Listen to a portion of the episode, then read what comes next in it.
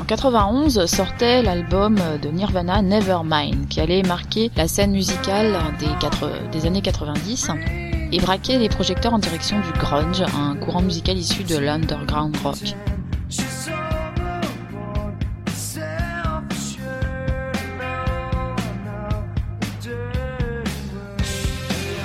Guitare rugissante, batterie sauvage, voix rauque et cassée, crachant une rage contagieuse, le titre Smell Like Teen Spirit devint l'hymne désabusé de la jeunesse de cette époque.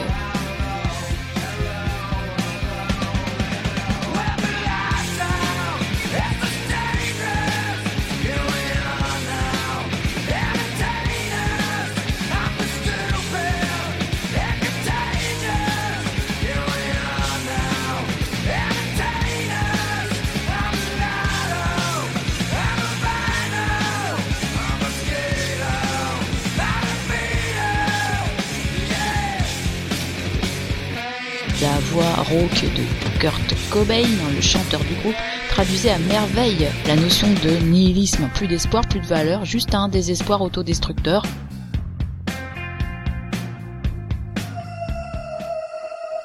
Fight Club, euh, le film tiré du roman de Chuck Palahniuk, met en scène l'incarnation même du nihilisme en la personne de Tyler Durden.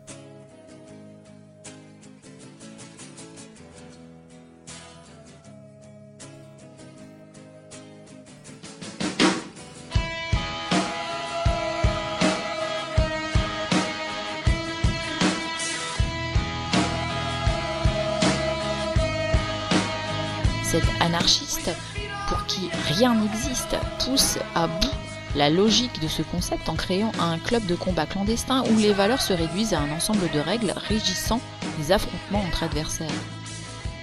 Plus d'humanisme, la condition humaine est réduite à ses propriétés organiques les plus simples.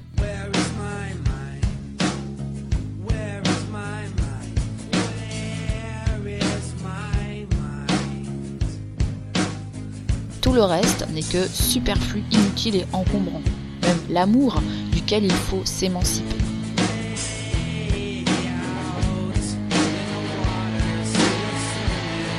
Le héros ne cesse de répéter aux participants de son club un peu particulier qu'ils ne valent pas mieux qu'un tas d'humus en décomposition. L'atmosphère de cette production reflète parfaitement les abîmes de noirceur que recèle ce concept au travers de ses décors poisseux et oppressants. Les personnages fatigués d'une existence dénuée de tout sens ne désirent plus qu'une chose, en finir avec le monde et avec eux-mêmes, au moyen d'un chaos total, puisque tout n'est que mascarade.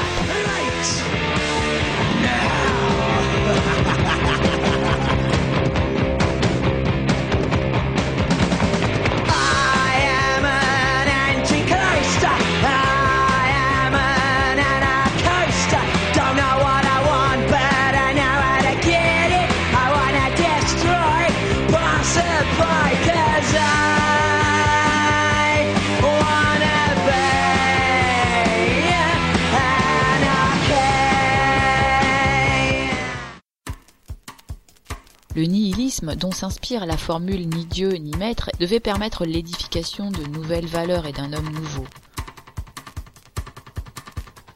Pour le nihilisme, l'existence, agir, souffrir, vouloir, sentir, n'a aucun sens. Ce constat fut issu d'un autre terriblement révolutionnaire en son temps, la mort de Dieu. Alors que la philosophie l'incorporait dans chacune de ses théories depuis le Moyen Âge, voilà que Nietzsche tirait le constat de sa non-existence et bouleversait au passage le champ de la morale. Car à partir de là, tout est possible, puisqu'aucune identité supérieure ne peut garantir l'existence du bien et du mal, ni donc récompenser le premier ou châtier le second. Dostoïevski en vint à la conclusion suivante, si Dieu n'existe pas, tout est permis.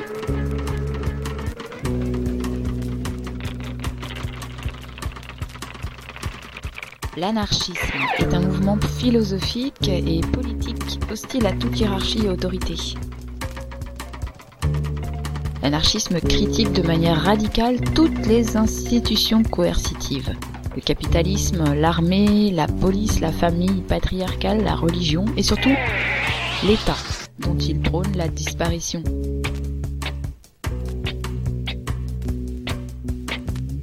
Cette critique s'applique aussi à toutes les formes de domination, qu'elles soient morales, sociales, économiques ou politiques. Par exemple, l'oppression de classe, de race, de sexe ou d'orientation sexuelle.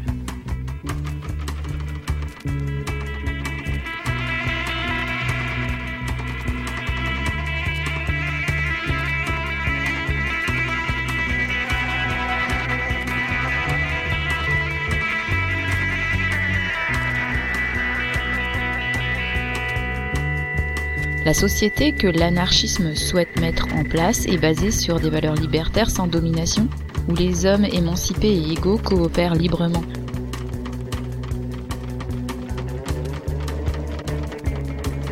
L'anarchisme est aussi une philosophie qui refuse tout dogmatisme et met en avant l'autonomie de la conscience morale, au-delà des notions de bien et de mal définies par une quelconque institution ou pensée dominante. L'homme doit être libre de se déterminer par lui-même et de l'exprimer. Pour beaucoup, anarchisme et nihilisme sont synonymes. D'autres font une distinction. Le nihilisme serait l'anarchisme russe.